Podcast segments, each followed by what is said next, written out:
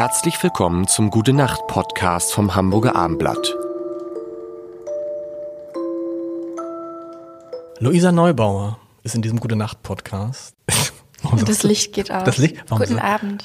Guten, guten, warum sagst du nichts? Das ist übrigens ganz, das fällt mir jetzt total auf, wie anders man redet, gerade bei dir, wenn du lachst und wenn du nicht lachst. Das ist lustig, also wenn du lachst, ist die, die Stimme auch gleich eine andere. Ja? Deshalb, das habe ich mir überlegt, das geht wahrscheinlich gar nicht, wenn man in Diskussionsrunden, ihr, man muss ja, ihr müsst weiterhin, kommen wir nachher zu, über dieses, diese Aggression von Fridays for Future, ich habe überlegt, braucht man die immer noch oder braucht man die nicht? Mhm. Aber kommen wir vielleicht ganz am Ende zu, das ist so ein, so ein, ähm, so ein, so ein obwohl können wir auch jetzt. Braucht man das noch? Ja. Ja. Warum? Also, weil, also dieses, wenn man, ist so nett, also wenn man, wenn man sieht euch da auf, man sieht euch da auf, auf irgendwelchen Pressekonferenzen und einmal, ob es bei Greta ist oder bei dir oder wer auch immer da sitzt, es ist ja nie so, so ein vermittelndes, sondern es ist immer nee.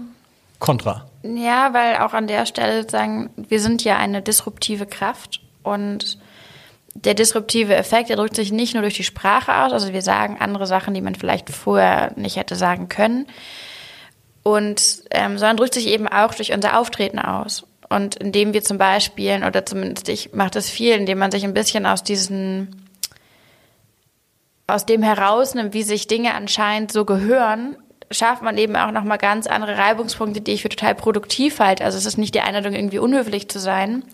Aber zum Beispiel, ähm, ich glaube, das ist vielleicht ein Beispiel aus dem Leben gegriffen, wenn ich in einer Talkshow sitze, dann lasse ich mir ansehen, wenn mir Sachen, wenn ich Sachen komisch finde oder mhm. merkwürdig oder befremdlich.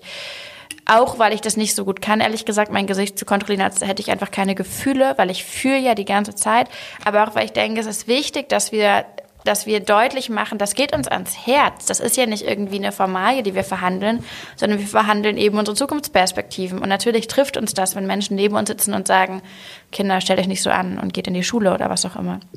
Das heißt, ich glaube schon, durch, das, das, durch die Art des Auftreten, durch den Habitus, durch die Sprache, die Rhetorik, die Gestik, das, was man uns ablesen kann oder eben auch nicht ablesen kann, schaffen wir im besten Falle schon eine, eine sozusagen konstruktive Energie, die aber vielleicht unangenehm sein kann. Das ist auch ein Prozess, was wir ja machen, ist ununterbrochen den Status quo hinterfragen. Wir machen ganz viel Outcalling.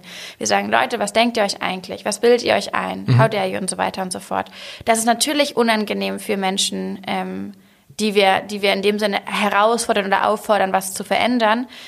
Und in dem Sinne finde ich es auch wichtig, sozusagen dann nicht ununterbrochen mit so einem freundlich charmanten, aber ist doch nicht so wild, wir kriegen es geklärt, genau. lächeln, diesen Moment aufzulösen und in dem Sinne auch Menschen aus dieser unangenehmen Situation so schnell zu entlassen, weil wir eben diese Konfrontation auch brauchen. Ich finde es total richtig. Mir ist es aufgefallen bei dieser Frage, die ich dir auch schon mal gestellt habe, nämlich beim Neujahrsempfang des Abendblatts und die der dann der Kollege Feldenkirchen auch gestellt hat, ist diese Frage, die so ein bisschen im Nachhinein naive Frage, sag mal jetzt, aber 2020 war doch jetzt irgendwie ein ganz tolles Jahr mhm. für das Klima wegen Corona, ne?